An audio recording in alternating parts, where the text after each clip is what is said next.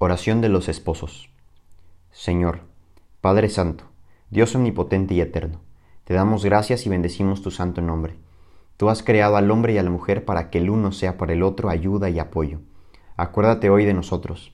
Protégenos y concédenos que nuestro amor sea entrega y don, a imagen de Cristo y de la Iglesia. Ilumínanos y fortalécenos en la tarea de la formación de nuestros hijos, para que sean auténticos cristianos y constructores esforzados de la ciudad terrena haz que vivamos juntos largo tiempo, en alegría y paz, para que nuestros corazones puedan elevar siempre hacia ti, por medio de tu Hijo, en el Espíritu Santo, la alabanza y la acción de gracias. Amén.